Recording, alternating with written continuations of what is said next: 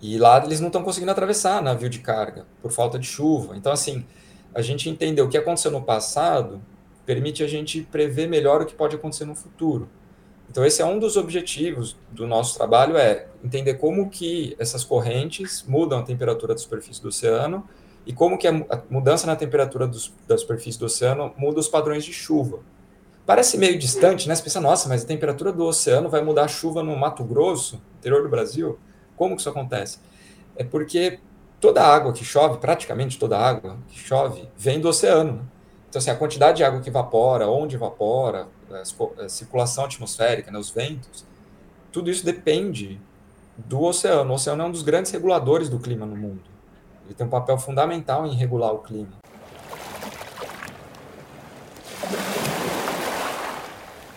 Oi, eu sou Marina Guedes e esse é o Maré Sonora, o seu podcast para navegar em conversas muito inspiradoras e de vez em quando divertidas também.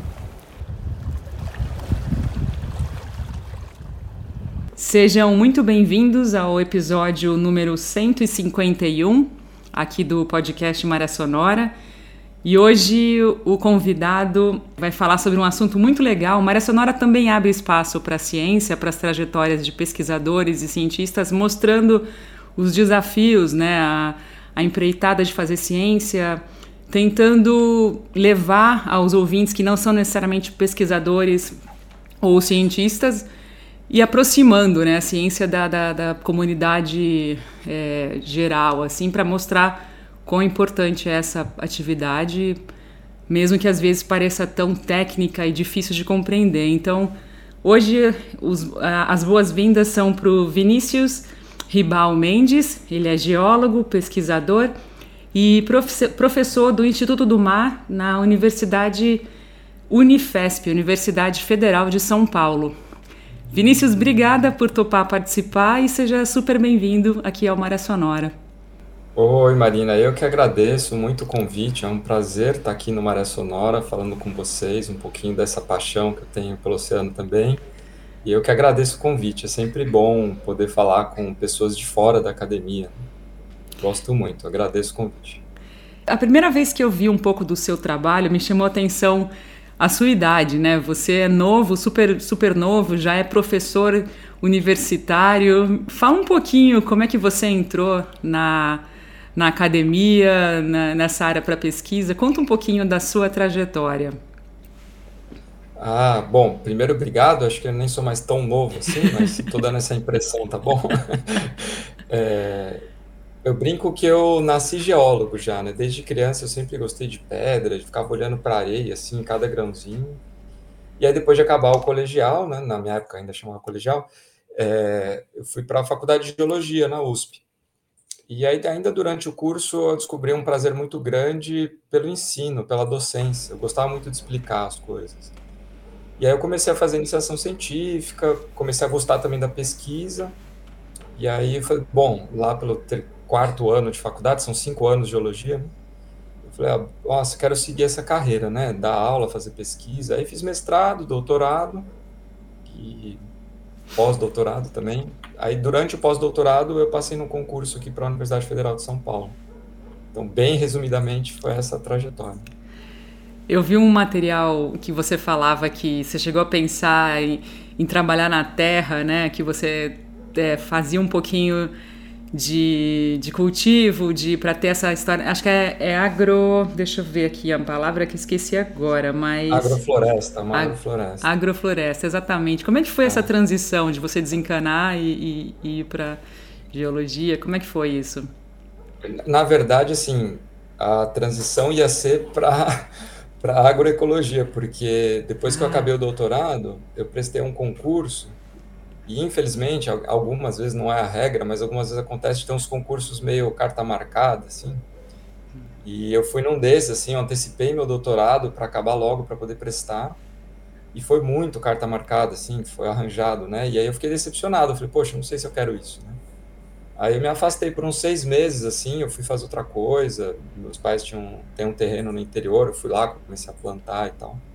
Mas aí esfriei a cabeça, voltei para pós-doutorado é uma coisa que eu tenho muita paixão, né? Então, depois que acalmou um pouco os ânimos, assim, eu voltei. Mas ainda planto em casa, assim, tem um quintalzinho pequeno, mas tem lá bananeira, um pé de cacau, jabuticaba, maracujá, mandioca, milho.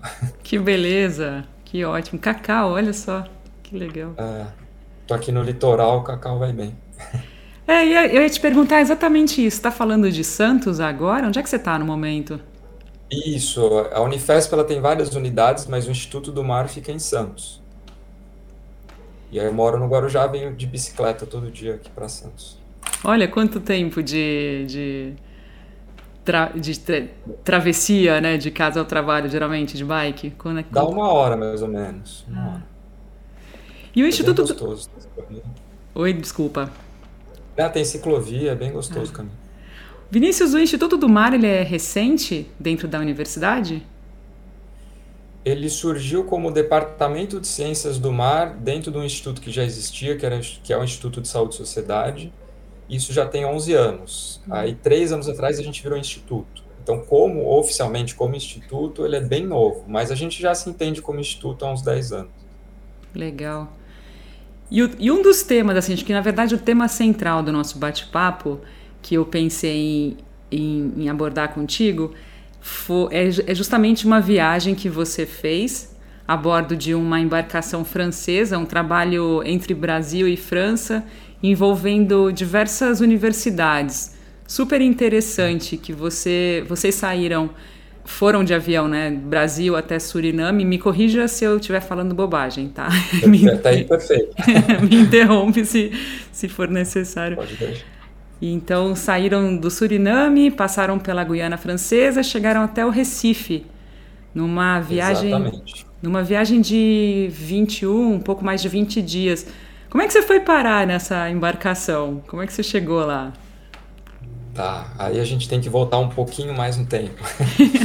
é, eu Bom, sou geólogo, né, mas eu sempre me interessei por uma área da geologia que é chamada de sedimentologia, que estuda os sedimentos, que é nada mais que areia, argila, lama, esses fragmentos de rochas. E a gente consegue contar um monte de história a partir daí, né? E dentro dessa área, eu lá no final da graduação já comecei a me interessar muito por mudanças climáticas. E aí eu fui tentando um jeito de juntar essas duas coisas, né? Como que a partir dos sedimentos a gente conseguia estudar as mudanças climáticas. No meu, meu mestrado eu fiz um pouco isso com dunas costeiras, assim como que a mudança do regime de vento e de chuva afetava essas dunas. E no doutorado eu fui para o interior do Piauí, mas eu estudei a Parnaíba, que é o rio que faz a divisa do Piauí com o Maranhão. E aí, no meu doutorado, eu comecei a estudar um testemunho marinho que foi coletado na foz do rio Parnaíba. O que é testemunho marinho? Né? É um tubo de metal que é cravado no leito do oceano. E por que, que a gente gosta disso, né? Por que, que isso é legal? Porque no fundo do oceano, as camadas de sedimento dessa argila vai se acumulando bem devagarzinho e sem parar, não tem interrupção. Isso vai registrando uma história da Terra. Eu brinco que é o diário da Terra. Então, cada camadinha ali é uma página. Né? E por que, que a gente pega perto do rio? Porque perto do rio tem material que vem do continente, trazido pelo rio. Então, eu comecei a desenvolver um método para, nesse material que está lá no fundo do oceano, a gente conseguir recuperar informações sobre a chuva no continente, no passado. Então, o meu foco, desde então, e hoje continua sendo minha linha principal de pesquisa, é, a partir desse material, com os testemunhos, estudar o clima do passado. Só que esses testemunhos eles são muito bons, assim, porque além da, desse material do continente, tem material do oceano também. Então a gente consegue dizer, por exemplo, a temperatura, a salinidade da superfície do oceano mil anos atrás, dois mil anos atrás, dez mil anos atrás, cem mil anos atrás. Então é, o, é uma máquina do tempo, né? A gente consegue coletar esses tubos e voltar no tempo e a gente consegue saber é, como que era no passado. Se não estiver sendo claro, você me interrompe também, tá, Maria? Tá bom, beleza. Tá sim. Obrigada. E então eu desenvolvi esse método, que foi a primeira vez que ele foi utilizado no testemunho marinho, e isso gerou bastante repercussão positiva. Isso tem, isso depois virou minhas, assim, meus projetos. Hoje eu tenho dois projetos de pesquisa financiados para utilizar, para aprimorar esse método. E, e foi por isso que eu fui para esse embarque. Então, o coordenador do embarque, o professor, ele é um professor da USP, o Cristiano Chiesi, ele foi meu supervisor de pós-doutorado.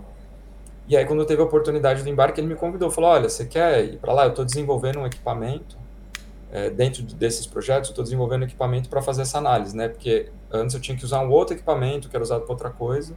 Eu estou construindo um equipamento dedicado só para esse tipo de análise nos testemunhos marinhos. Falei, nossa, oportunidade única, né? Então eu fui para lá testar esse equipamento a bordo, né? Que é um equipamento portátil.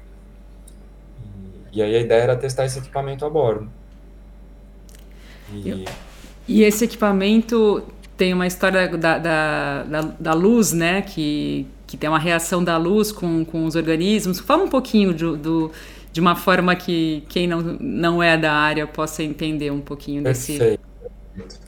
É, eu até brinco que eu sou meio esotérico, né? Porque o que eu estudo é, é a luz emitida pelos cristais de quartzo. é a energia que fica acumulada dentro do cristal de quartzo. É, é, falo brincando, mas é verdade é, o, cristal de quartzo e outros minerais também, tá? Mas é que o quartzo é o mineral mais abundante da superfície da Terra, na areia, por exemplo. No geral, né? Vai ter exceções, mas via de regra ele é o mais abundante.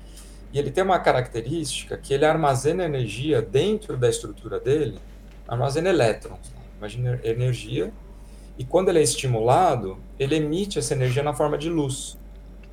Então, o que, que a gente faz? A gente pega esse material que está lá no fundo do oceano, e estimula ele com equipamento, e, e aí a gente mede a luz que esse grão emite.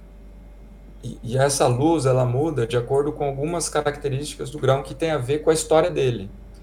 Então, por exemplo, lá no caso, sei lá, por exemplo, a gente foi lá na, na, na foz do Rio Amazonas, é, os grãos que vêm, porque o Rio Amazonas nasce nos Andes, né? nasce lá da água de degelo nos Andes, mas ele tem vários afluentes, por exemplo, que vêm aqui do Brasil é, ali da região norte Tocantins, e esses rios têm grãos muito diferentes. Então, quando, quando a gente pega o material lá no fundo do oceano, a gente consegue saber se a maior parte daqueles grãos veio direto ali dos Andes, se veio aqui da parte brasileira do rio, dos afluentes brasileiros, porque cada grãozinho tem uma característica diferente. E a proporção entre eles geralmente está relacionada com as variações de chuva. Então a chuva vai mudando em cima da bacia, imagina assim, para quem nunca viu a imagem, depois procura a imagem da bacia amazônica, que é monstruosa, né, assim, é gigantesca. E aí, quando a chuva muda, ela muda também a posição. Então, por exemplo, se ela está mais concentrada na, na região dos Andes, vai chegar mais sedimento, mais grãozinho lá dos Andes. Se ela está mais aqui para sul, vai chegar mais sedimento do Brasil. E aí tem todo um contexto climático mais complexo, estou simplificando aqui, né? Mas assim, o que a gente mede, na verdade, é muito simples, é essa luz que o grão emite. E essa é uma das belezas do método, é um método simples de aplicar. A gente tem outros métodos capazes de fazer coisas semelhantes, mas eles são muito mais complexos, então são mais caros e mais demorados. Né? E aí a nossa proposta é justa, justamente de ter um método que é mais simples, mais barato, mais rápido. Nessa expedição, Vinícius, é, que vocês ficaram quase um mês, né, um pouquinho menos de um mês, é, você falava francês? Você fala inglês, imagino, mas francês também? Como é que é o teu domínio da, dessa língua? Não, francês eu só sabia falar que eu não sabia falar francês, em francês. Mas fiquei com vontade de aprender depois, porque depois de 20 dias de convivência ali eu comecei a entender algumas coisas, sabe? Mas a gente se comunicava muito em inglês, né? É, inglês na ciência acaba sendo uma língua universal, qualquer lugar que você vai, você consegue falar inglês, né? porque também é uma língua mais simples de aprender, né? Então, então a gente comunicava em inglês. De certa forma, o idioma foi um foi uma, um pouco desafio, né? Por, por, pode ter sido, né? Em termos de compreensão geral, assim. Mas eu queria te pedir para falar, Vinícius, sobre os desafios que você enfrentou nessa viagem, assim, as, as as partes mais difíceis, assim, porque a gente fica imaginando, ah, putz, eles saíram numa viagem, mas tem muita coisa, assim, tem muita dificuldade em geral em, em trabalhos de campo, né? Uhum. Ainda mais a sua área que você enfrentou. O que, que você pode pontuar nesse sentido? Tá. Bom, eu sou meio atípico, assim, na verdade, porque eu gosto de passar uns perrengues, né? Então, e, e eu gosto bastante de trabalho de campo e gosto bastante da vida no mar. Então, assim, tá embarcado, enjoo, essas coisas assim, eu não costumo ter muito problema. Então, na verdade, eu acho que teve bastante gente que sofreu, tá? Mas eu acho que eu não sou um parâmetro, porque para mim foi maravilhoso, assim. Eu ficaria mais um mês tranquilo, porque era assim, o, a parte pior talvez fosse o turno, porque a gente trabalhava em turnos de quatro horas, e eu peguei da meia-noite às quatro e do meio-dia às quatro. No começo eu falava, ah, tudo bem, é, é, tranquilo, vai ter tempo para dormir. Só que aí tinha o café da manhã, que pegava bem no meio do intervalo de sono ali, às sete da manhã, e tinha o almoço e janta. Então, assim, eu, eu dormi muito picado, né? Dormia duas horas, três horas seguidas no máximo. Acho que essa foi a pior parte, mas assim, eu estava tão empolgado de estar tá montando meu equipamento ali, e assim, é, não deu tempo de eu terminar antes de ir, porque não, assim, o, o, esse cruzeiro era para ele ter acontecido muito antes. Só que aí veio pandemia, depois teve próprias questões do navio, é, porque é um navio que metade do tempo ele serve para levar suprimento para algumas ilhas francesas, principalmente perto lá do Polo Norte. E a outra metade do tempo ele fica disponível para pesquisa, então tem questão de agenda para uhum. fazer tudo casar. Não, assim, não deu tempo de eu terminar 100% equipamento. Então, eu fui montando ele lá, à medida uhum. que eu ia testando e fazendo modificações. E tem um colega aqui, que é engenheiro mecatrônico, que estava me ajudando com a parte do software do equipamento. Então eu me sentia meio na estação espacial, assim, porque, putz, deu uma coisa errada, eu mandava para ele, ó, precisamos mexer isso aqui, isso aqui, isso aqui no programa. Aí o Francisco ia lá me mandava arquivo, e era internet de satélite, assim, super demorada, e sei lá, às vezes demorava horas para pegar o arquivo, ia lá, instalava. Então, assim, os três primeiros dias eu praticamente não dormia, fiquei fora do turno, assim, direto, mas, é, mas foi muito legal, assim, para mim era é, muito estimulante. Aí depois a gente começou a revezar, eu treinei algumas pessoas para usar o equipamento. E essas pessoas cansaram bastante, porque a gente improvisou uma sala escura, eu levei um, umas lonas blackout, dessas igual de cortina, assim, porque como o equipamento não está pronto, ele vai ter uma capa daqui a alguns meses, mas a gente tinha que fazer tudo no escuro, porque como eu falei, a gente estimula o grãozinho, né, ele emite luz. Só que a gente não pode deixar que o material pegue luz antes da gente estimular. Então, o que, que a gente fazia? Pegava o teste... Então, aí, deixa eu explicar melhor, né? Como é que funciona a vida a bordo lá. Uhum. A gente tinha os equipamentos que, faz... que fazem a amostragem, e uma das coisas legais desse navio, que é meio única, é o tamanho do tubo que ele consegue cravar no fundo do oceano. Ele... O recorde dele é mais de 60 metros. Mas lá na nossa viagem, acho que o mais profundo que a gente conseguiu, assim, o maior comprimento, foi 40 metros. O que, que é isso, né? 40 metros de sedimento. Ele penetrou no leito, no fundo do oceano, 40 metros. E subiu trazendo toda essa informação. E isso a mais de 2 mil metros de profundidade de água. Então, assim, Nossa. você imagina a dificuldade. Esse equipamento que desce tem 5 toneladas. Então é. precisa de um guindaste gigantesco. O navio tem 120 metros de comprimento. E aí, então esse material sobe para o convés. Toda essa parte quem opera é a tripulação do navio. Aí eles tiram dentro desse tubo de metal, vai um tubo de plástico, que é onde fica guardado o material. Aí eles tiram esse tubo de plástico de dentro do tubo de metal, e aí entra aí as equipes dos pesquisadores, né, da gente que estava lá. Daí a gente começa a processar esse material. A gente corta em pedaços de um metro e meio e depois abre no meio. Ah. E aí uma parte, é uma, uma metade vai para arquivo, ninguém mexe, ela fica numa caixinha lá, vai para um container refrigerado e a outra parte passa por uma série de análises ainda a bordo do navio, para a gente ver se, se o lugar escolhido foi bom, se era aquilo mesmo que a gente queria. E aí o meu equipamento entrou nessa linha de, de análises aí. Então, por exemplo, tinha lá uma equipe que tirava foto, outra fazia uma descrição do material, aí tem um equipamento que mede os elementos químicos, que chama fluorescência de raio-x, um outro equipamento que mede intensidade de cor, mais vermelho, mais verde, mais azul, isso também dá algumas indicações para a gente. E por último, passava pelo meu equipamento. E aí o que, que a gente fazia? Tinha uma sala escura improvisada, uma tendinha lá dentro do navio. Eu entrava com esse material, esse tubo cortado ao meio, é, na longitudinal, né, de comprido, e aí eu raspava a superfície, porque eu tinha que descartar esse material que já tinha tomado luz. Tá. E aí a gente analisava com o equipamento. Então, assim, eram quatro horas no escuro, era um pouco, para muitas pessoas, um pouco entediante, assim, cansativo.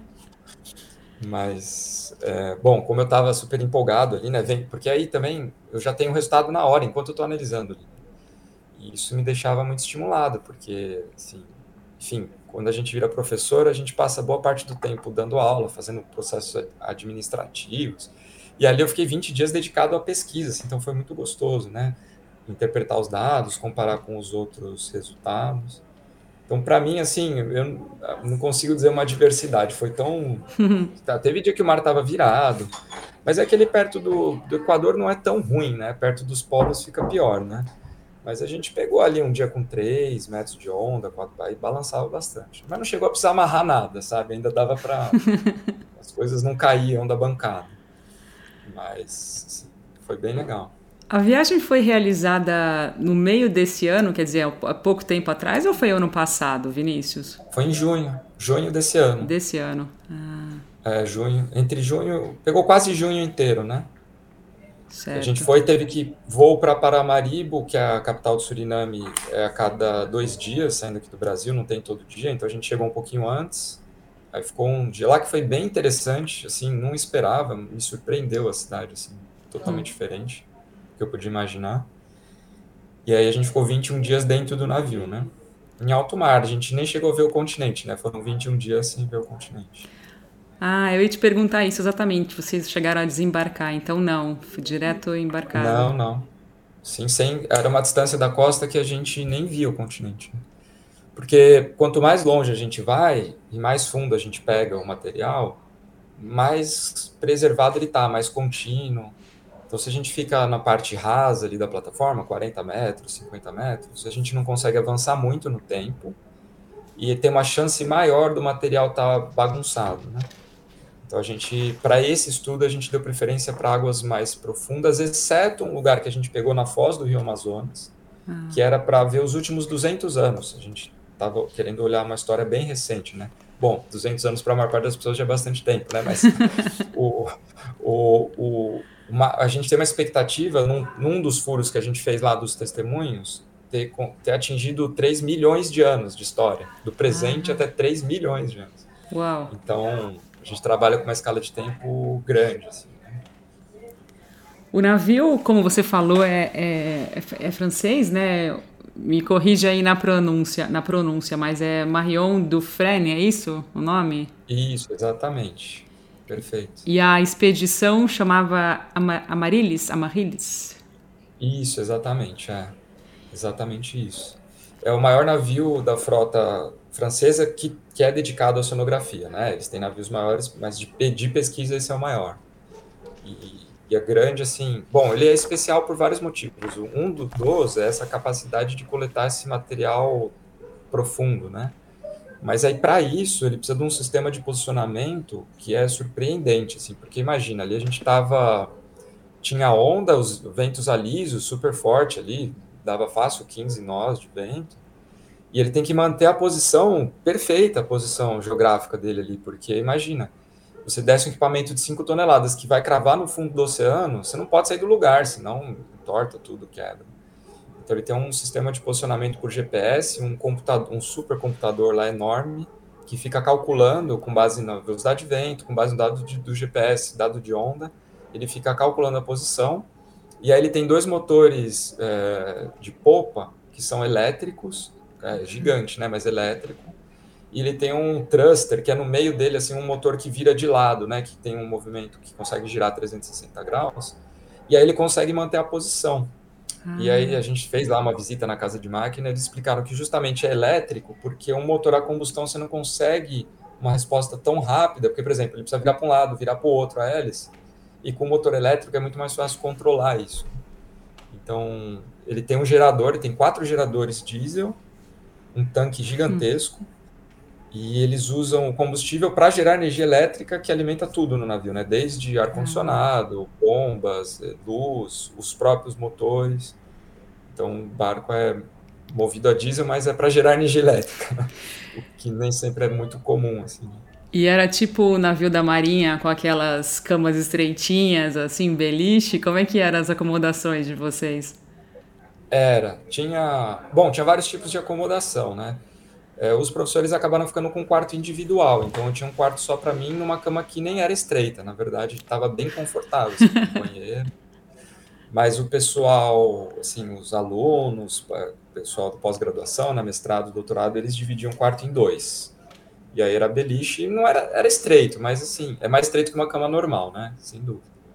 Eu lembro mas... que o, o, o Ari Rongel da, da Marinha, um dos que vai para a Antártica, eram três, né? Então é aquela coisa se dorme assim, né? Você, você uhum. não ouse virar para o lado que você bate o nariz, Sim. né? Se você tá na cama do meio. Uhum. E para o outro lado você cai, né? não, eu tive a sorte de ficar com uma cama maior do que uma cama de solteiro comum, assim, tava bem confortável. A alimentação era muito boa. Uhum. O navio tem uma estrutura excelente, assim, não tem do que reclamar, não.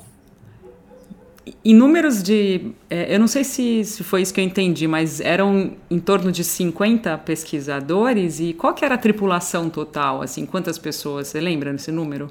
Era por volta de 100, cento e pouquinhos. Era mais ou menos 50 a 50, meio a meio.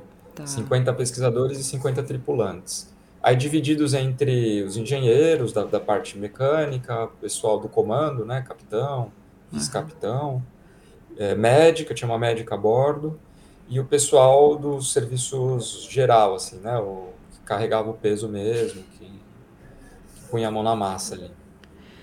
Eu achei super interessante a possibilidade, é, a característica, na verdade, multidisciplinar, né, desse trabalho, porque vocês envolviam, envolveram, né, Unifesp, USP, é, alunos, professores, e você tem feito trabalhos assim, né, Vinícius, que, que movimentam diversas é, cabeças pensantes, né? Não é uma coisa segmentada da USP ou da Unifesp. É muito legal essa, essa comunicação entre, entre instituições de ensino, de pesquisa. Ah, sem dúvida, isso é riquíssimo. E é uma das coisas que mais me cativa nessa área, essa área que a gente está, que é chamada de paleoclimatologia. Então, climatologia, estudo do clima, paleo é antigo, né? Paleontologia, estudo das bestas antigas. Eu gosto bastante de etimologia também, por isso que eu estou falando aqui. Mas, é, então, essa área de paleoclimatologia, ela junta gente de muito... Porque, assim, você imagina, só a diária desse navio, para ele estar tá ali na água boiando, 40 mil euros.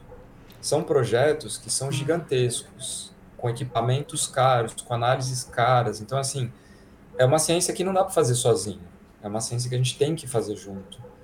E, e, assim, junta físico, junta geólogo, biólogo, é, pessoal da própria climatologia moderna também, meteorologia, é, químicos. Então, assim, é uma área multidisciplinar e interdisciplinar. Isso é uma coisa que eu sempre gostei muito. Eu gosto muito de várias áreas, né? Eu gosto de pensar em vários, várias coisas juntas. Então, isso é uma coisa que me cativa muito nessa área, né? A gente trabalha com pessoas de áreas muito distintas e de instituições distintas também. Isso é muito bom porque a gente se fortalece, né? Um ajuda o outro e aí todo mundo cresce junto.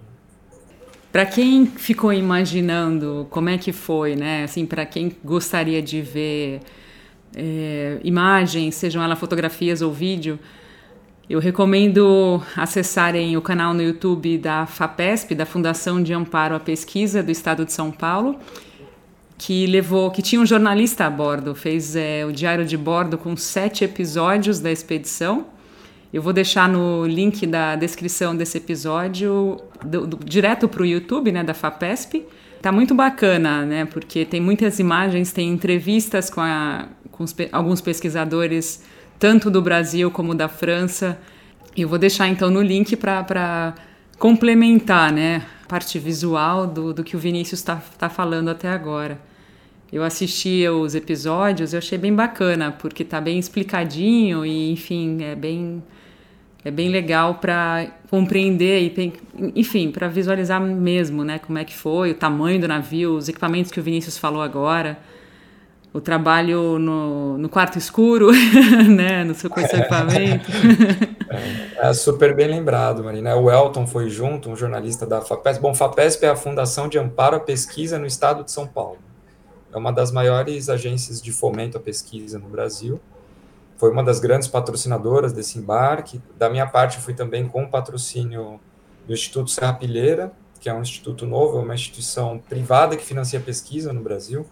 É uma das poucas, né? Instituições privadas, por exemplo, a FAPESP é uma instituição pública, né? Vinculada ao Estado. E é quem, assim, financia junto com o Conselho Nacional também de Pesquisa, o CNPq, financia a maior parte das pesquisas no Brasil, né? Mas cada estado geralmente tem a sua agência também, né? Mas é importante destacar, né, para as pessoas saberem de, de onde que vem e costumo dizer que é um bom uso do imposto, né? Que, por exemplo, no caso da FAPESP é do ICMS, que vem uma parte da arrecadação, se não me engano, em torno de 10% do ICMS do Estado, vai para. Não, não é tudo isso, não, estou confundindo com agora o que para uso, mas é do, é do imposto arrecadado no Estado, né? Então é um bom uso, né? A gente faz bom uso do recurso. E essa série tá bem legal. Tem um, tem um no Instagram também tem a página do próprio Cruzeiro, do Amarilhos, porque eles levaram também uma fotógrafa e um jornalista francês para cobrir o, o, Cruzeiro. Então tá bem documentado, tem as fotos lindas lá. Foi um dos pôr do sol mais lindo que eu já vi na vida, assim, né? No mar é impressionante. Né? Você que vive no mar aí também deve estar tá acostumado, né? Agora eu tô em terra firme não vejo a hora de voltar a fazer isso, mas enfim, é um parênteses. Aliás, eu vou quando precisarem de jornalista para participar desse tipo de expedição, eu amo fazer isso. Fique, fique à vontade para me avisar que, putz, vai ser uma alegria poder cobrir esse tipo de expedição e temas ligados ao mar embarcado. Eu acho muito legal de, de escrever e, e, e compartilhar. Vou deixar. Vou usar, Opa, meu, vou usar meu óleo de peroba, cara de pau aqui para deixar um. Não, mas é bom saber, porque, assim, é difícil achar um jornalista que não passa mal no mar, então alguém que já está acostumado é uma vantagem muito grande. Está anotado aqui. Você, eu imagino que você, você falou que você não passa mal, né, a bordo, você não, você não sofre uhum. numa areia. Inclusive, eu queria te perguntar sobre o navio Ciências do Mar 3. É, ele está uhum. ligado à Unifesp. Como é que é essa embarcação? Que, que eu fiquei é, com essa curiosidade. Esse Tá, esse é um projeto bem legal, esse navio é bem menor, né, mas ele, ele é brasileiro, são três, por isso Ciência do Mar 3, acho que vai sair o quarto em breve. Ele, ele é um navio federal, ele não pertence a nenhuma universidade, e eles atendem a, a núcleos, então, por exemplo, Ciências do Mar 3 pega sudeste aqui, pega ali do Espírito Santo até São Paulo, é, ele atende aos cursos de graduação que tem área relacionada ao mar, então, por exemplo, a gente está aqui no Estudo do Mar, vai abrir o curso de oceanografia, então, uma vez por semestre, ele passa aqui 15, 20 dias com a gente, a gente embarca com os alunos para fazer a aula mesmo. Ele tem uma, hum. ele tem uma vocação mais pedagógica, didática. Né? Mas é um navio super legal, ele está razoavelmente bem equipado e cabe bastante gente a bordo, dá para pernoitar, né? Aí tem a cama do jeito que você falou, estreitinho assim, quatro pessoas por quarto. E esse balança, viu? Esse aí, eu, nesse daí eu mariei porque ele é ah. é estreito, ele é alto e estreito, né? E a gente pegou um dia aqui muito ruim, assim, entrada de frente fria. Esse daí foi até assim, era para ficar três dias, a gente ficou no sol, os alunos, poxa, mas vai ficar pouco tempo depois que eles de uma hora no barco, assim, estavam dando graças a Deus que no outro dia já voltava. Porque, é, Entenderam, né?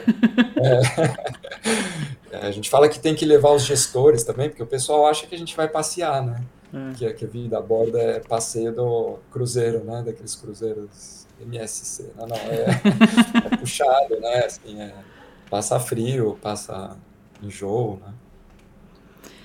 E como é que é o. Porque eu estava vendo também, né? Terminada a viagem, não termina o trabalho. Agora tem a parte de análise, né? Que são estimados é. mais ou menos 10 anos aí pela frente de isso, a viagem é só o começo, né? A gente, a gente faz todas essas análises dentro do navio justamente para já ter uma ideia do material. Então, por exemplo, agora a gente vai ter uma reunião, provavelmente essa semana, para discutir o que, que a gente vai fazer com esse conteúdo, porque aí isso envolve dezenas de trabalhos de doutorado, de mestrado.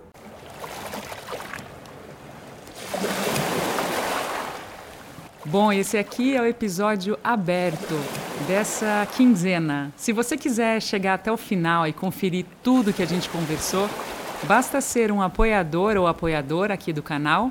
E isso pode ser feito através da chave Pix, podcastmariasonora.gmail.com. A sua contribuição pode ser no valor que você quiser, não tem limite mínimo ou máximo. Quando for fazer o Pix, não se esqueça de colocar o seu e-mail e qual episódio deseja ouvir. Assim eu te envio por e-mail exclusivo o link para você conferir através do YouTube. Bom, se você não mora no Brasil ou não usa o Pix, a solução é ser um apoiador ou apoiadora do Maré Sonora através da nossa campanha na plataforma Catarse. Saiba como é que funciona, é super fácil através do site www.podcastmariasonora.com. Na seção Apoie tem tudo explicadinho e você pode participar dessa forma. Muito obrigada. A gente se vê no próximo episódio e, como sempre, bons ventos.